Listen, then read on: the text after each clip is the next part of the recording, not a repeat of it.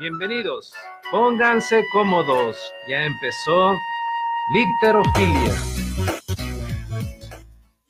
Muy buenas tardes, estimado público. Sean bienvenidos a un programa más de Literofilia, en donde las letras, libros, lectores y lenguaje confabulan en un solo espacio.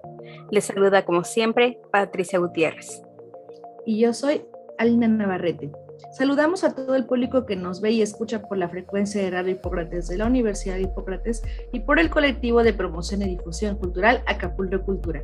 Literofilia es un programa de difusión y promoción literaria que forma parte del programa institucional de fomento a la lectura de la Vicerrectoría Académica de la Universidad de Hipócrates y es coproducido por el colectivo Acapulco Cultura.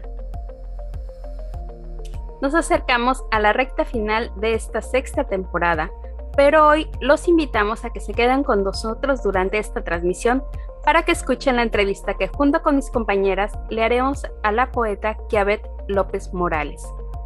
Pero antes, como es tradición, vamos a comenzar el programa con nuestra compañera Lili, la contadora de cuentos, quien como cada semana nos comparte sus recomendaciones de lectura.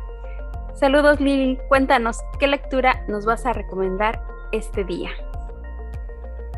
¿Qué tal, queridos y estimados radioescuchas? Espero que se encuentren muy bien ahorita que ya regresaron de unos periodos vacacionales y con energía.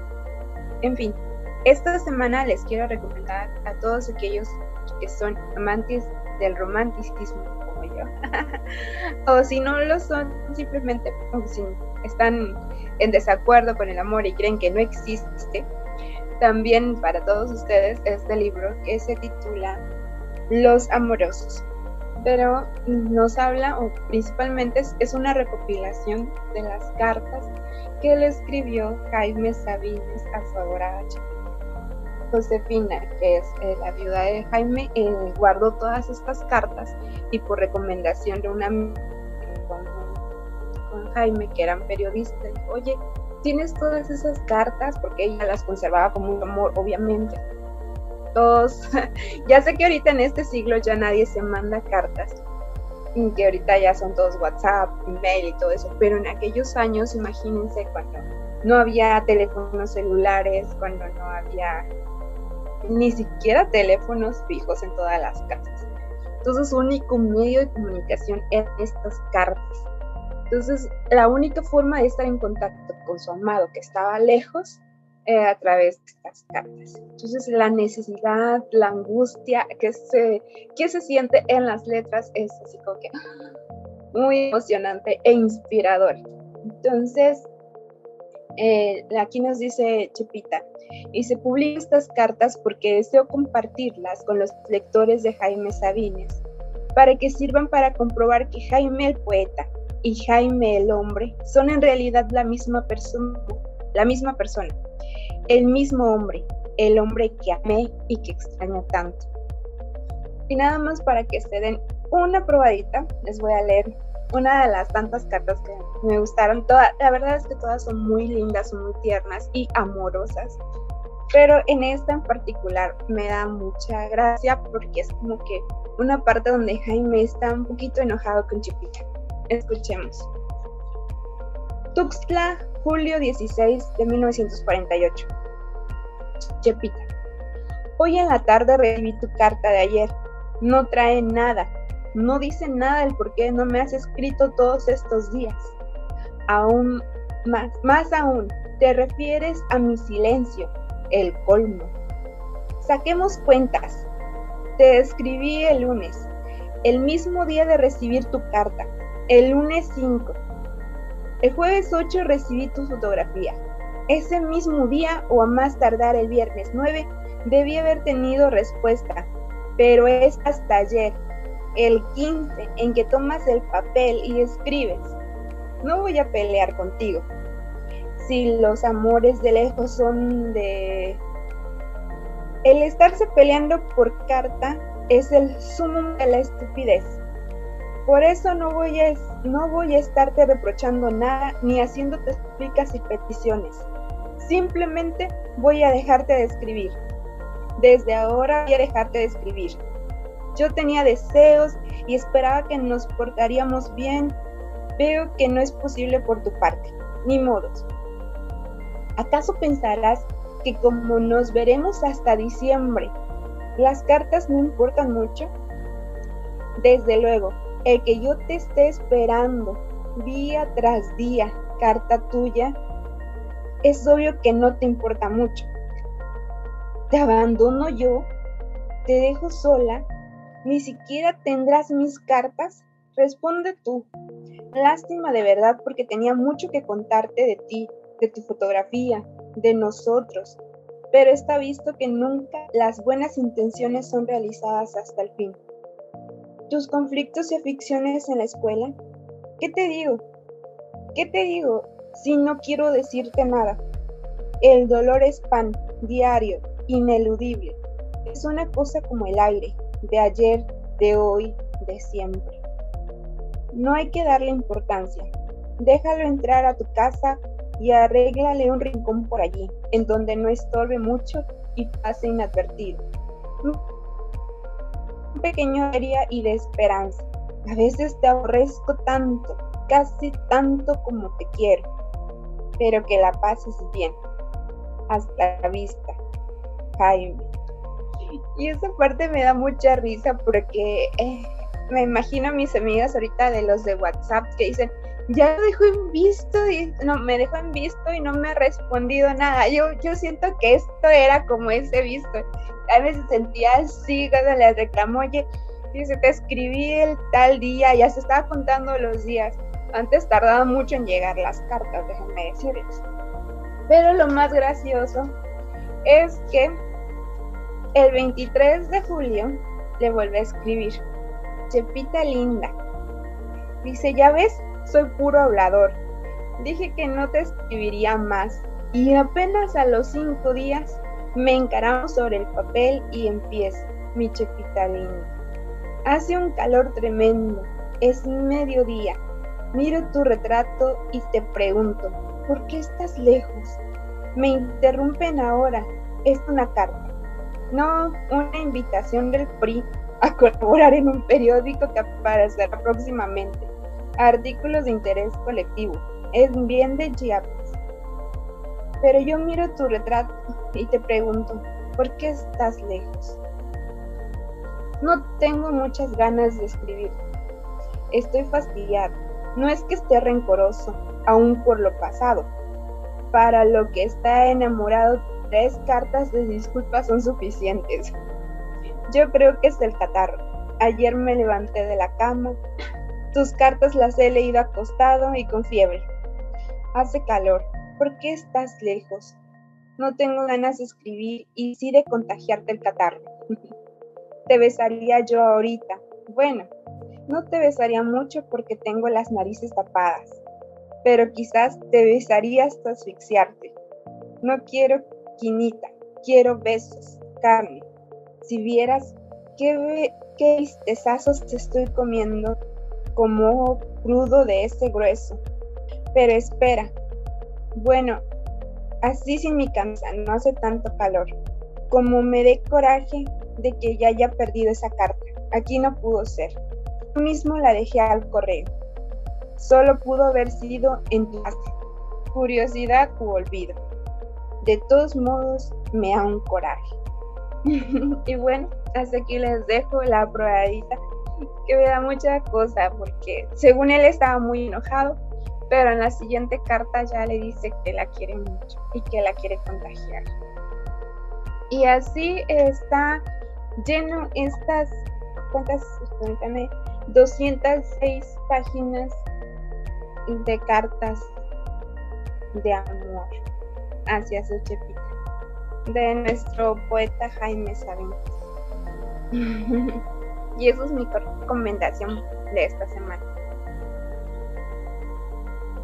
Qué bello, Lili.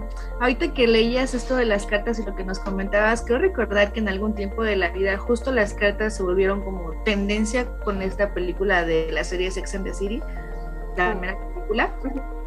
Con estas cartas que en, aquella ocasión la que leían fue la de Beethoven, si no mal recuerdo. Pero es, recuerdo como esta, estos volúmenes de novelas que leía Carrie de Cartas Grandes Hombres, volúmenes 1 y 2, y sin duda me imagino que tendríamos que haber hecho o tener un volumen, o de, por ahí a lo mejor hay que buscar algún volumen que sea de cartas de hombres amorosos de México, porque las de Sabines me encantaron, ahorita la que nos compartiste, y sin duda debe de haber más por ahí guardadas con las cuales nosotros nos podemos también identificar, incluso inspirar para hacer una propia carta. Anímense amigos lectores, así como somos nosotras necias de quererlos poner a leer, también podemos tal vez ponernos a escribir. Así que ojalá tomen esta recomendación que nos hace Lili. Muchas gracias por estar con nosotras en un programa más de Literofilia. Así es, pues muchas gracias Lili. La verdad es que yo confieso que soy fan de estas cartas. No lo tengo en libro, he podido leer una que otra por aquí y por allá en la red. Esto, y que me las han compartido algunos amigos en lectura y demás, eh, pero sin duda puedes darte cuenta eh, tanto de esta relación tan bonita que tenía él con, su, con Chepita desde que eran novios y después cuando fueron esposos, no recuerdo si fue él, porque sí hay varios eh, autores que escribieron, le escribieron cartas a sus novias y a sus, y a sus esposas, pero también hay mujeres que le escribieron cartas a sus esposos, también hay escritoras que lo hicieron, como fue Rosario Castellanos. Esto, y bueno, es eh, sin duda un arte que, se ha ido perdiendo, porque también era esto de hacer, lo hacían a mano, ya ahorita todo, bueno, si me ponen a mí a escribir a mano, seguramente escribiré algo muy feo, porque ya no tengo esta costumbre de escribir a mano, pero este, y además mi letra nunca fue muy bonita. Y sin embargo, eh, está eh, esta noción de que también el comunicar, a veces cuando escribes, en, una, carta puedes decir cosas que se te llegan a escapar de las palabras eh, que, normalmente usamos, ¿no? Porque a veces nos inhibimos, porque a veces no tenemos, creemos que no tenemos el tiempo, porque existe esta reciprocidad de que yo te estoy diciendo y tú me contestas y etcétera. Y cuando es en una carta puedes pensarlo y dejar fluir las, las palabras y se vuelve un ejercicio muy, muy interesante que no se pierda la costumbre, aunque sea por medios electrónicos, sigan escribiendo, porque seguramente el objeto de su afecto, sea quien sea, se va a sentir extremadamente halagado o halagada por recibir una carta. Este libro, eh, ahorita lo estaba buscando, solamente lo encontré en el sótano, pero me parece que es al ser eh, editorial Phuket, es como un poquito más fácil de encontrarlo, está aproximadamente en 200 pesos, entonces no es difícil eh, de comprar y vale mucho la pena porque además, este, así como suspiramos con los poemas de, de, Sabines, pues también es lindo ver estas historias, estas historias de amor.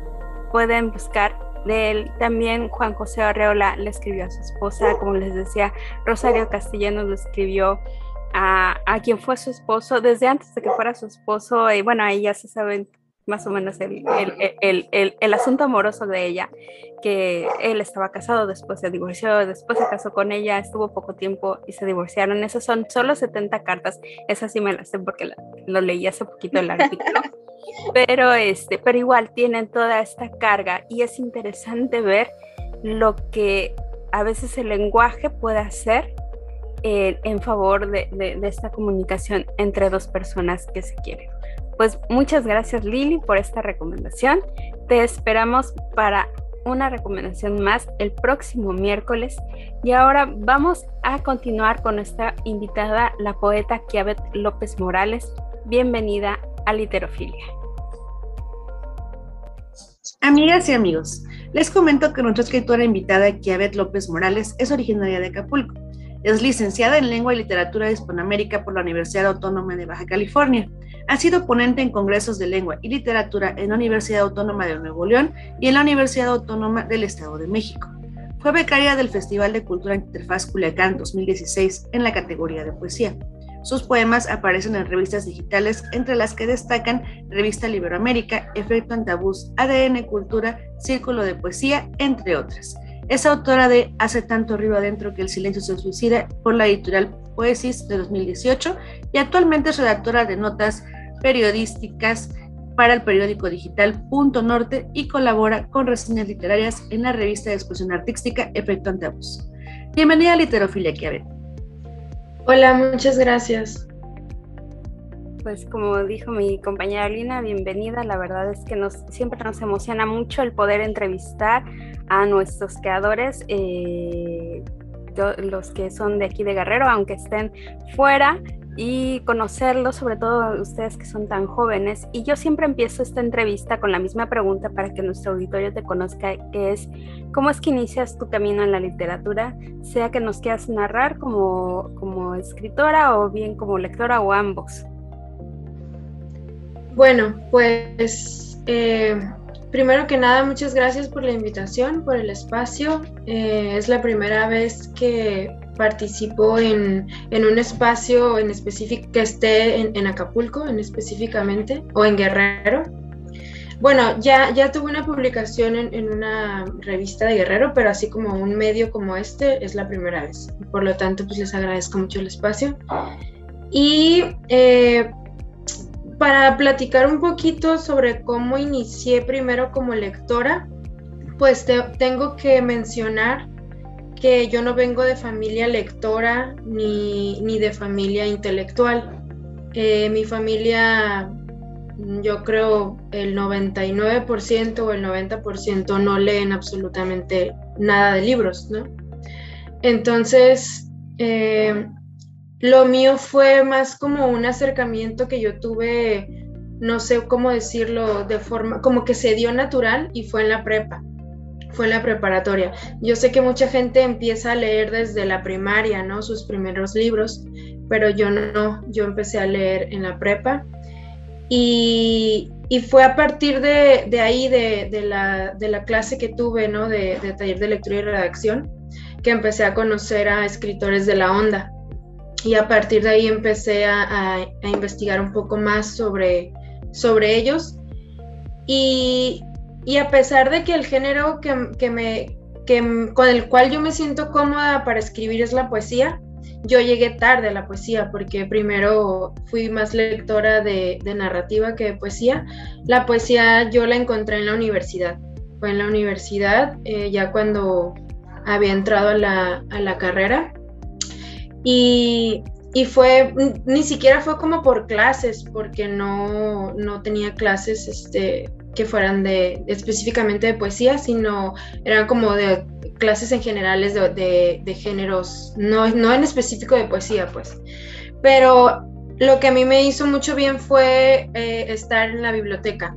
O sea, cuando yo descubrí todo lo que vi en la biblioteca, empecé como a, a leer y, y así conocí, por ejemplo, a Alejandra Pizarnik, a Rosario Castellanos.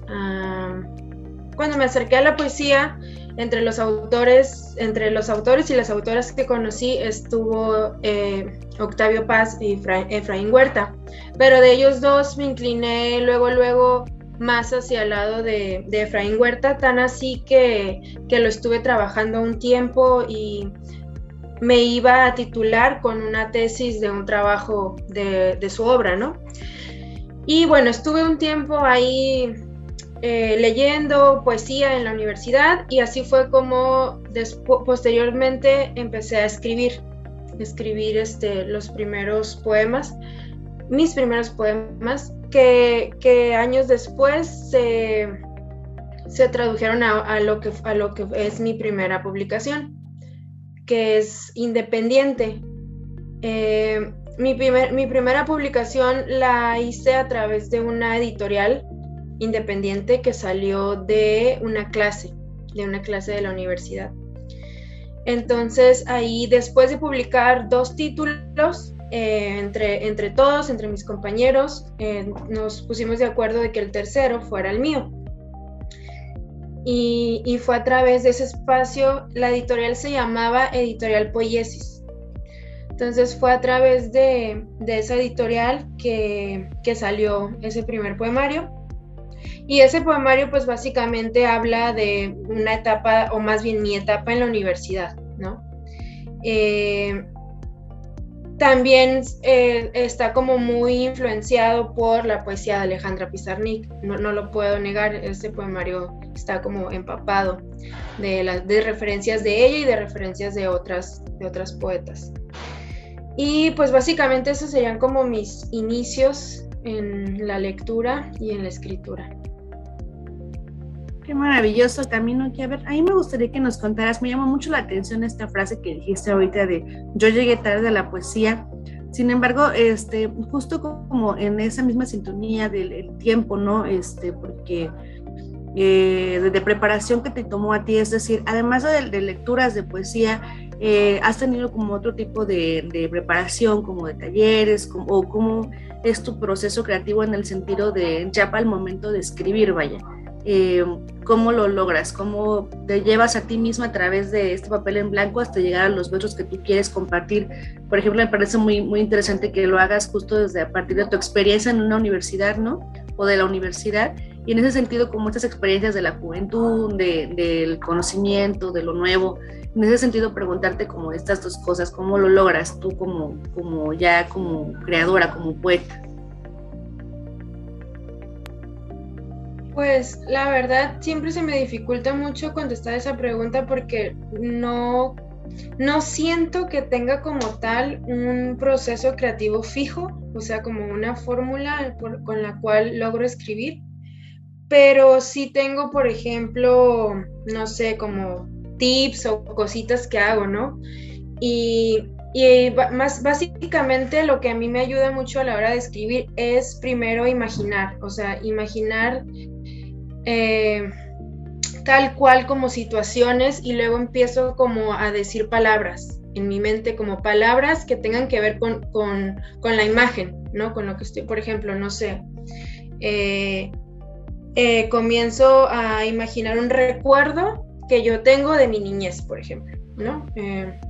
un momento en la casa donde vivía, allá en Acapulco, ¿no? O una situación que pasó en esa casa y eh, empiezo a, pensar palabras, ¿no? Palabras que estén acorde a, este recuerdo tal cual y a través de esas palabras intento después hilar eh, versos, ¿no? Y, y, los empiezo a escribir, pero muchas veces lo que hago más que nada es como pensar, darle, darle vueltas, imaginar y ya hasta que me encuentro con la, con la hoja y con, y con la pluma ya empiezo a, a, traducirlo.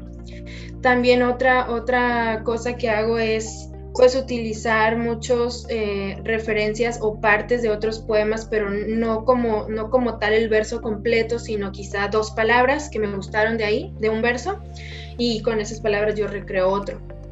Entonces eso es como una, una de las cosas que hago. A mí me parece muy interesante esto que dices porque si es cierto, hay veces en que ciertas eh, personas o ciertos autores no es precisamente de que tengan esta disciplina, no es como Carlos Fuentes que quizás no se llegaba y se metía a su estudio y estaba trabajando ocho horas seguidas, ¿no? Sino que hay personas que eh, usan otro tipo de cosas como un detonante, ¿no? O sea, como tú dices, piensas en un recuerdo y a partir de ello es que empiezas a construir eh, tu, las palabras y después completo el lenguaje que crea esta parte poética. Y este, a mí me parece muy, muy, muy interesante. Cuando dices esto de los recuerdos, eh, me llega a, mm, me pregunto pues, si puede ser, ahorita lo hiciste como un ejemplo, pero que si hay algo en específico a lo que siempre vuelvas, eh, no sé, como tus experiencias o quizás seas más bien alguien que, sea, que empieza a partir de algo que ve, algo que lee. Eh, cada autor tiene estos, estas cosas específicas con las que trabaja. ¿Tienes alguno o eres más bien abierta a aquello que, simplemente va surgiendo y con lo que quieres ir trabajando en, en determinados momentos? Pues, ah, por ejemplo, algo que, he venido haciendo ya unos meses acá es que a través, por ejemplo, de lo que leo en, los periódicos, este, como que estoy tratando de, de traducir las, o sea, la nota, por ejemplo, traducir el contexto o, la información más importante de la nota, traducirla a imágenes, a imágenes pero que sean poéticas. Y, estoy tratando como de darle vuelta a esta fórmula porque es bien difícil o a mí se me hace difícil este, tratar de traducir un hecho crudo y violento de forma eh, poética pero que tenga el mismo impacto. Entonces, este, ahorita como que estoy tratando ahí como jugando con, eso. Y pues sí, o sea, lo que veo todos los días en la calle o, en la televisión también influye, influye en, lo que escribo. Pero, o sea, como tal, no, no tengo como que una, una forma o una fórmula, simplemente como que se va dando, pero yo creo que al menos para mí sería imposible ya no escribir de lo que pasa, o sea, o de, o de lo que veo todos los días. Yo sé que pues muchos de los escritores empiezan escribiendo sobre sus experiencias, sobre lo que sienten, sobre sus sentimientos, y es válido, ¿no? O sea, está, está muy bien, pero también creo que, que es bien importante como esa especie de responsabilidad, bueno, yo así lo siento, ¿no? Como una responsabilidad este, de decir, bueno, es que también tiene que ver pues con que escribo notas, pero ahora trato también como de, de utilizarlo en, en, otro lenguaje, ¿no? Que es la poesía. Y pues sí, o sea, me, me gusta hacer este tipo de ejercicios de escribir sobre lo que veo porque siento que es también como una especie como de dejarlo ahí pues que se quede en, como en un testimonio más allá de una nota por ejemplo y bueno no sé si contesté la pregunta pero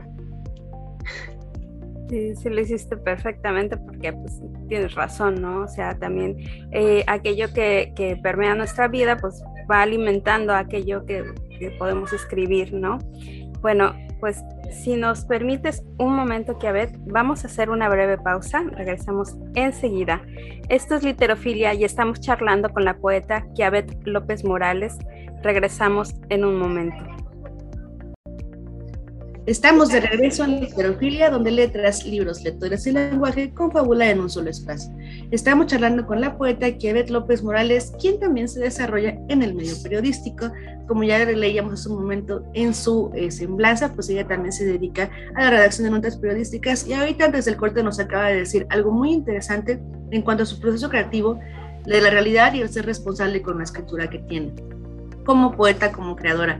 En ese sentido, me gustó mucho lo que dijiste. Creo que también desde el periodismo estamos tratando de tener este, o proponer nuevas narrativas, ¿no? Yo creo que también el hecho de que estemos con ese impacto diario, sobre todo, no digo que no haya como lectores de de medios de comunicación, sino que me refiero a los que estamos como en la primera línea, como recibiendo la información, transformándola justo para que sea entendible, pero como tú decías, sin que pierda impacto. Me parece muy interesante cuando es esta comparación en cuanto a lo que significa estar al frente de, de una nota periodística y lo que significa estar al frente de tu papel en blanco ya para tu proceso creativo como poeta. En ese sentido me gustaría que nos compartieras un poco cómo sientes tú que se complementan tanto el periodismo como la escritura, como la poesía, porque justo también muchos de los grandes escritores, narradores y poetas han sido también periodistas en algún momento de sus vidas. Entonces creo que si nos vamos por esa, por esa vía, pues no estamos cerrando el camino, vamos bien en el tema de la creación. Sí, eh, pues la verdad a mí yo no tenía planeado eh, entrar a, o sea, trabajar en un medio periodístico, la verdad es como algo que se dio porque yo eh, daba clases, o sea, lo único que ya llevaba como varios años en ese tipo de trabajos, ¿no? Como dando clases. Y y llegué al periodismo porque pues ya no funcionó el último trabajo que tenía en, en una escuela. Y también fue como que un, yo siento que, pues no sé, no sé si fue suerte o, que creyeron en mí las, las, personas que pues me dieron la oportunidad de, de trabajar en un medio. Y la verdad, pues, mmm, tengo que decir que no he sido tan productiva en cuanto a la escritura creativa de poesía desde que entré al medio, porque pues también te absorbe, ¿no? Te absorbe mucho. Pero, pero sí he tratado como de ahí más o menos exprimir un poquito y traducirlo en, en poesía, ¿no? Y pues básicamente lo, lo, he manejado pues así como eh, repartiendo mis tiempos, o sea, teniendo horarios, porque, porque una cosa es trabajar, o sea, una cosa es tu horario de trabajo y otra es tu horario para escribir, porque no, no puedes hacer las dos cosas al mismo tiempo. Entonces, pues he logrado producir, eh, sí he logrado producir en estos, voy a cumplir ya dos años trabajando en el, en el medio periodístico. Y sí, sí, siento que tampoco no es como que no haya escrito ningún poema en estos dos años, sí, sí, sí he creado, pero no tanto como yo quisiera. Y, pero bueno, lo que he creado en este tiempo siento que ya tiene como que una línea más sólida, que eso, que eso sí se lo agradezco al periodismo, ¿no? Porque siento que, que desde que entré a esto me he empapado de muchas cosas que a esas mismas cosas ahora me están ayudando a crear, ¿no? Y, y pues en sí la relación que llevo con el periodismo y, la escritura de poesía, eh, pues es, amena. O sea, no, no siento que están peleados ninguno con el otro.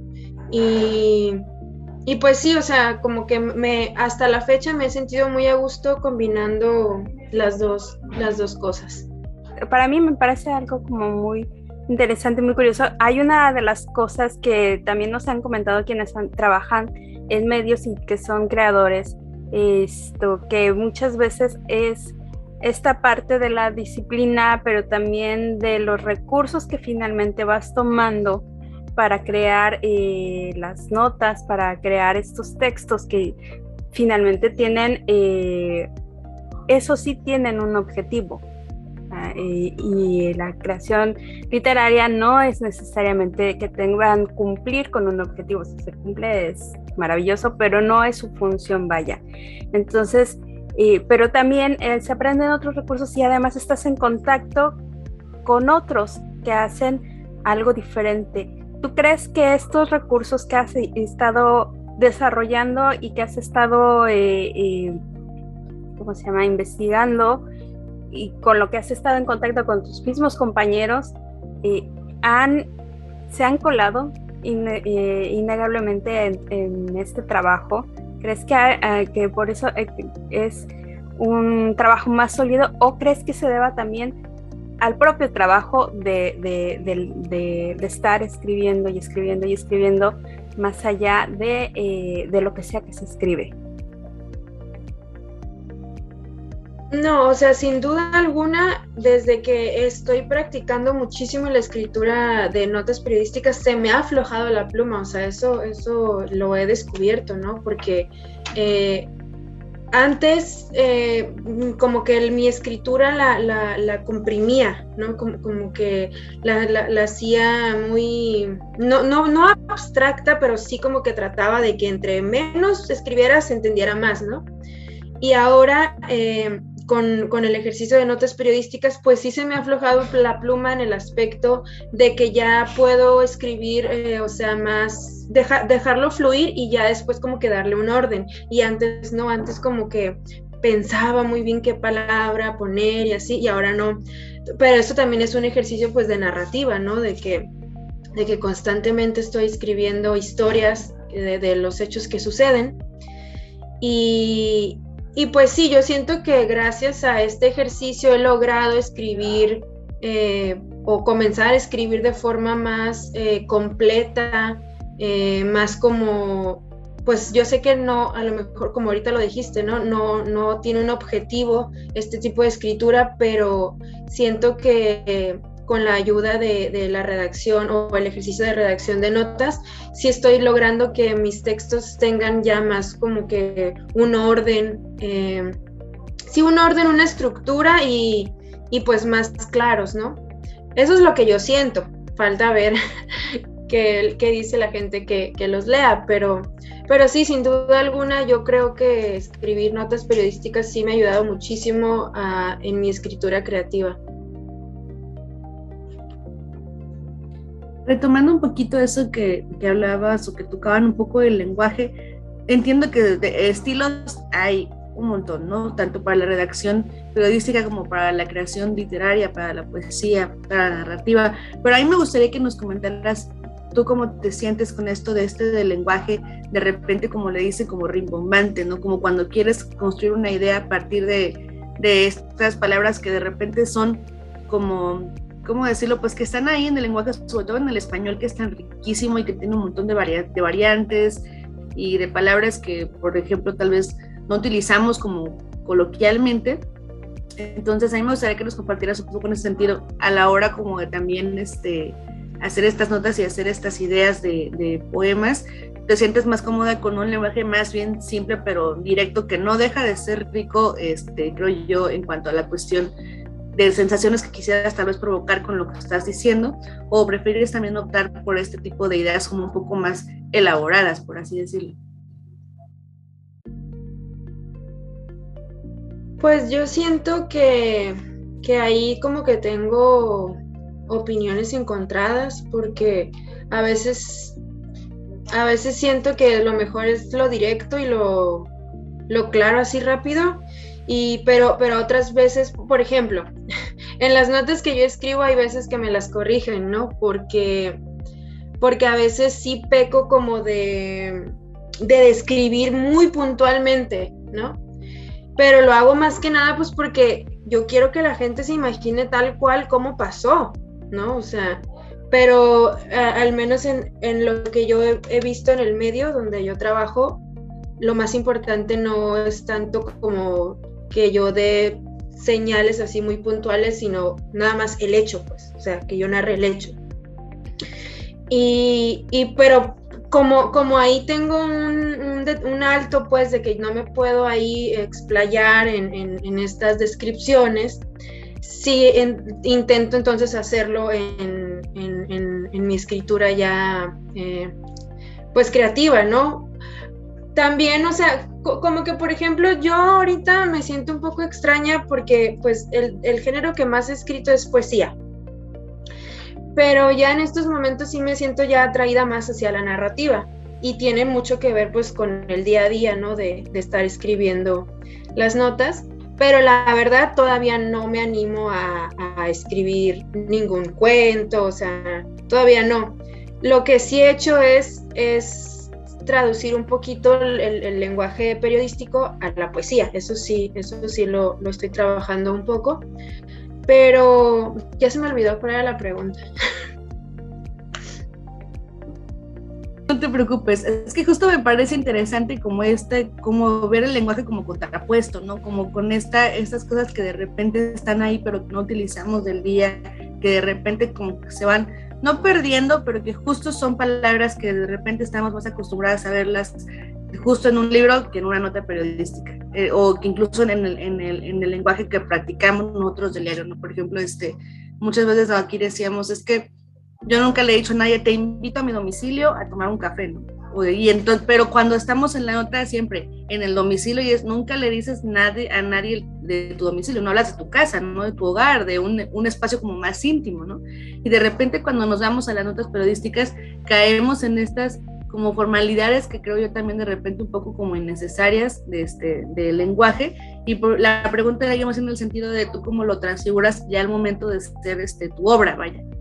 Es decir, porque de repente no sé si este si este o esos errores que luego tenemos del vital líquido o de poner la coma antes del verbo. Entonces, son un montón de cosillas que la construcción justo de la nota de alguna manera te, te forma y te, te, obliga a hacerlo, ¿no? Porque así se entiende periodísticamente el pero más en el sentido de cómo te afecta a ti al momento ya de estar con tu obra.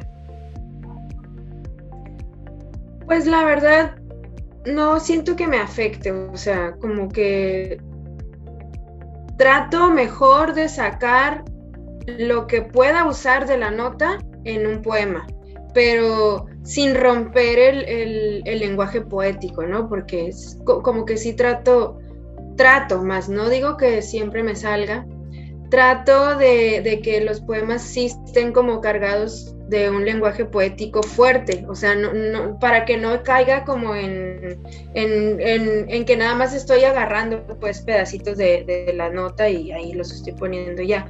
Sí trato como de, de rescatar lo que pueda utilizar de una, de una nota en un poema, pero pues sí trabajándole, ¿no? Dándole muchas vueltas, reconstruyéndolo, leyéndolo bastante. Y, y pues ahora sí que pues nada más procuro pues sacarle provecho, o sea, le estoy sacando provecho a lo que, a lo que ya escribí en una nota y ahora qué puedo hacer con eso en un poema. Pues ahora bien, eh, nos has dicho bastante de cómo te gusta crearlo y cómo has ido trabajando desde, desde que empezaste hasta ahorita que, que está un poco influenciado por tu trabajo, pero nosotros quisiéramos que, que nuestro auditorio conociera eh, tus poemas. Entonces, si eh, te pediría si pudieras compartirnos un poco alguna lectura de, un fragmento unos poemas, aquello que tú quieras compartir con nuestro auditorio para que ellos se den cuenta de todo este trabajo que haces a la hora de escribirlos.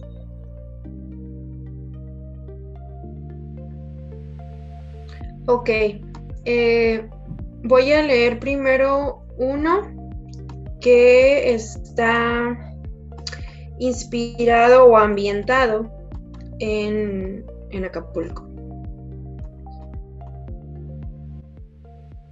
Se llama Agua de Pozo. Mi madre cargaba cubetas llenas de agua sobre su espalda. Asistía a un pozo cristalino y se hacía una con el agua. Mi madre tenía 12 años y la tristeza ya le descansaba sobre los hombros. En la colonia Los Lirios, el sol del mediodía quemaba su rostro y las gotas pueriles de su sudor se evaporaban con el viento caliente. Sus pechos apenas brotaban como dos amapolas y el rigor de la pobreza ya le goteaba por sus ojos. Las palmeras custodiaban su templo, mientras los vestigios de esos primeros años hacían surcos sobre su pecho. De las plantas de los pies le nacían las ganas de correr y dejar botada el agua. Desde niña siempre fue mal portada y en su boca jamás se pudo guardar ninguna palabra. Mi madre aprendió a vivir con los estragos del sol en su cuerpo. El tiempo le otorgó valor para arrojar con ilusión un futuro tardío. Mi madre tenía 12 años y se hacía una con el agua, con el viento y con el sol. Y voy a leer eh, Voy a leer, ¿puedo leer dos más? Sí, adelante, por favor. Este también está, eh, pues tiene referencias, ¿no? De, de Acapulco. Se llama Costas Lejanas. Llegué de costas lejanas donde un hombre se hundía en los ríos de la locura el gemido del tiempo taladra la frente del recuerdo. El diablo se le ha metido en la cabeza y perfora su mente hasta el hartazgo. Yo soy el producto de un acto de violencia. Voy disfrazada con ropas que encuentro en los roperos del silencio. Llegué de costas lejanas, donde una mujer se bañaba entre las piedras. El diablo tienta y el hombre juega. Mi sentir es el trono de fantasmas que beben ausencia y olvido en licor. No soy igual a los demás, acepto que juego a las escondidas con la suerte. Soy un ángel que busca el puerto perfecto, un balcón, un balcón frente al mar, donde arrojar el temor, donde mi voz sea tu canto. Llegué de costas lejanas, donde una anciana peinaba sus cabellos blancos y el viento con cautela levantaba su falda y le volaba las penas. Este eh, lo escribí hace como un, hace como dos meses porque me tocó escribir sobre eso en, una nota y dije, no, tengo que hacer algo con esto, Y salió este poema. Y se llama Cadáveres disueltos. La desintegración de un cuerpo debería ser una transmutación natural del paso del tiempo, no el producto de una fórmula química utilizada por el crimen para desaparecer personas, en un país que agoniza desmembrado por la violencia. Existen hombres que juegan a ser Dios y dulcemente cercenan alas y cabezas. Cegados por los billetes, se sienten dioses que con pistolas abastecidas juegan a la ruleta rusa con la vida. En 1996 disolvieron el primer cuerpo le enseñaron a un albañil un experimento con químicos para desintegrar pedazos de carne. Agujeros cavados en la tierra de un terreno desolado.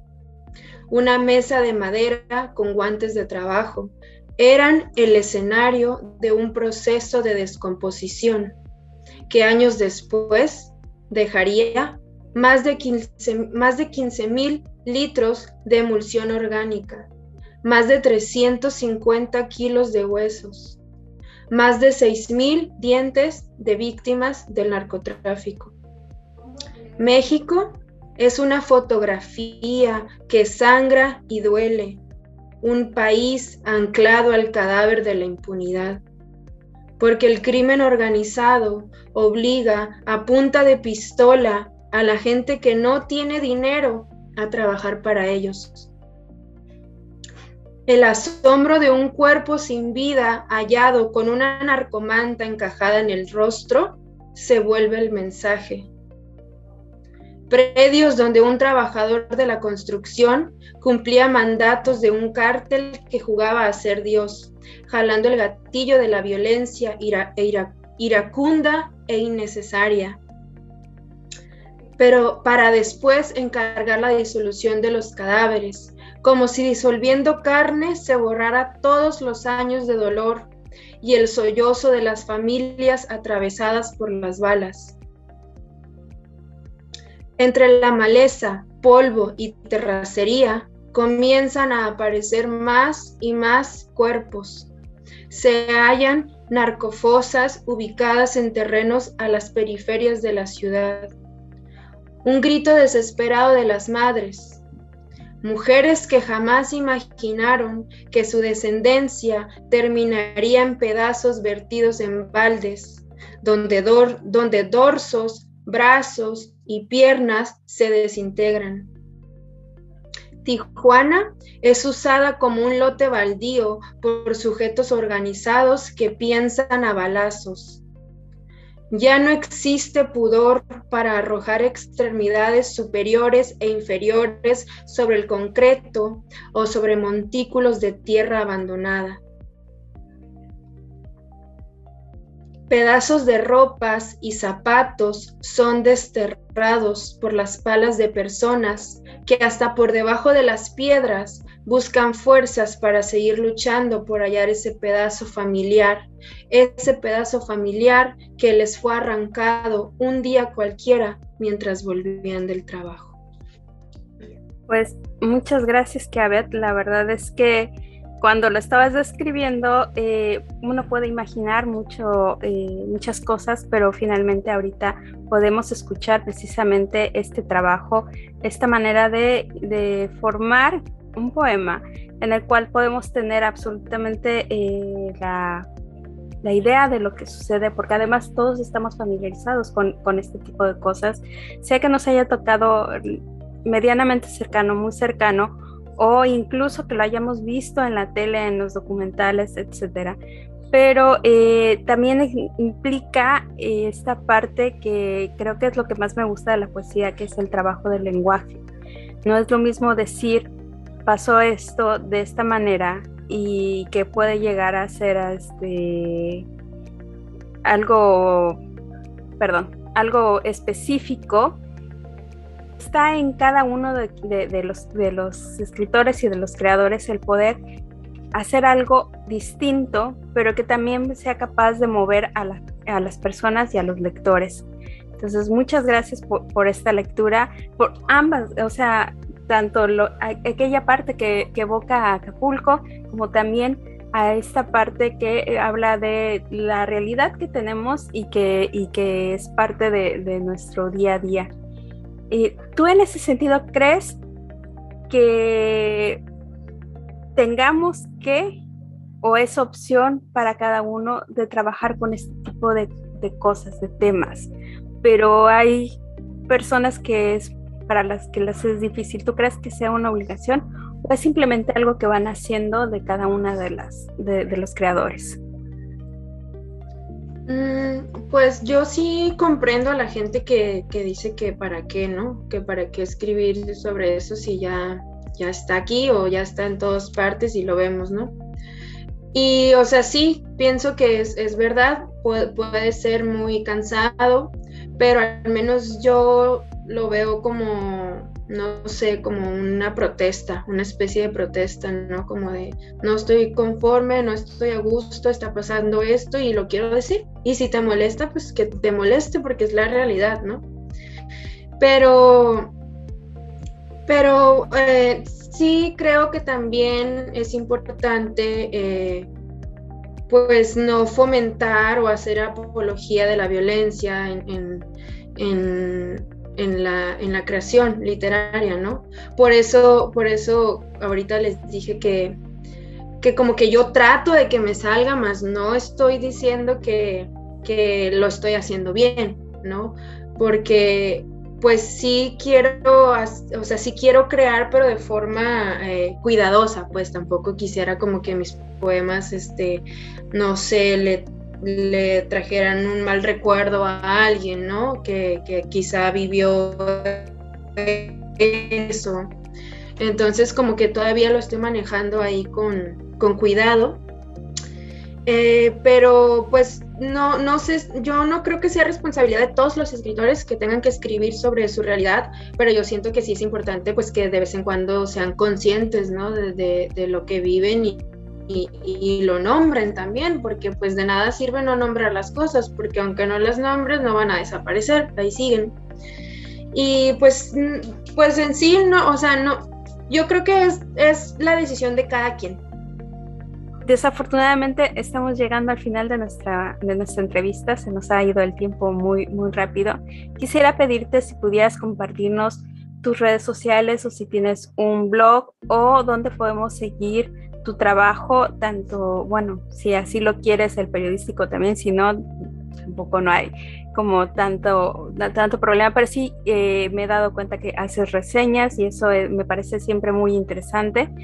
Y esto y dónde podemos en dado caso que se pueda conseguir, eh, comprar tu libro eh, bueno pues eh, a mí me encuentran en Twitter en Instagram como Kia Piel Dorada son las dos redes que más uso esas dos y tengo un par de reseñas en la página web de Efecto Antabús y también eh, pues poemas tengo en una revista que se llama en ADN Cultura, que es, creo que es de, es de Guerrero, ahí también me pueden encontrar. Y mi libro ya no se puede obtener en físico porque ya está agotado, pero las personas que, lo, que le interese como tenerlo, yo lo, yo lo puedo transferir por, por correo electrónico sin ningún problema, o sea, puedo, puedo pasar el PDF. Y eh, pues sí, básicamente esas son mis redes sociales y, el libro pues solo se puede conseguir por a través de PDF. Pues ya sabes, de auditorio, cómo pueden este, seguir el trabajo de, Kiabet y también pueden este, estar pendiente de aquello que, que va, va surgiendo. Pues muchas gracias por el tiempo que dedicaste a esta entrevista, de verdad que lo, que lo agradecemos mucho y esperamos que eh, este trabajo que estás haciendo ahora, bueno, llegue a, a buen puerto y que pronto podamos tener más cosas hechas por ti y quizás en algún momento te, te animes a eh, incursionar en la narrativa. Será interesante verte también en ese género. Por el momento nos despedimos de ti para este, para este programa y te deseamos mucho éxito en todos los proyectos que emprendas. Muchas gracias, muchas gracias por el espacio. Amigas y amigos, lamentablemente llegamos al final de este programa por el día de hoy. Con este programa llegamos a la emisión número 91. Fue un placer estar con ustedes. Como bien dijo mi compañera Patti al principio de este programa, nos acercamos a la recta final de esta sexta temporada. Nos despedimos no sin antes agradecer a todo el equipo de trabajo que hizo posible que esto ocurriera. Gracias a nuestra invitada, la poeta Kiaret López Morales, a Lili, la contadora de cuentos, por sus recomendaciones de lectura, a Radio Hipócrates y, por supuesto, al colectivo de Acapulco Cultura. Nos vamos, Pati. Nos vamos a pero antes los invito a que nos sigan en la página oficial de Acapulco Cultura, ya saben, es la de la sillita verde. Este, ahí encontrarán eh, recomendaciones de eventos artísticos y culturales que suceden aquí en Acapulco, en Guerrero y a nivel nacional a través de la vía online. También les recordamos que pueden escribirnos sus comentarios o sugerencias a los correos electrónicos radio.uhipocrates.edu.mx y también al correo acapulcoycultura.gmail.com. Nos escucharemos el próximo miércoles en el penúltimo programa de la sexta temporada de Literofilia, donde libros, letras, lectores y lenguaje confabulan en un solo espacio. Hasta entonces, digamos adiós. Nos vemos. Esto fue Literofilia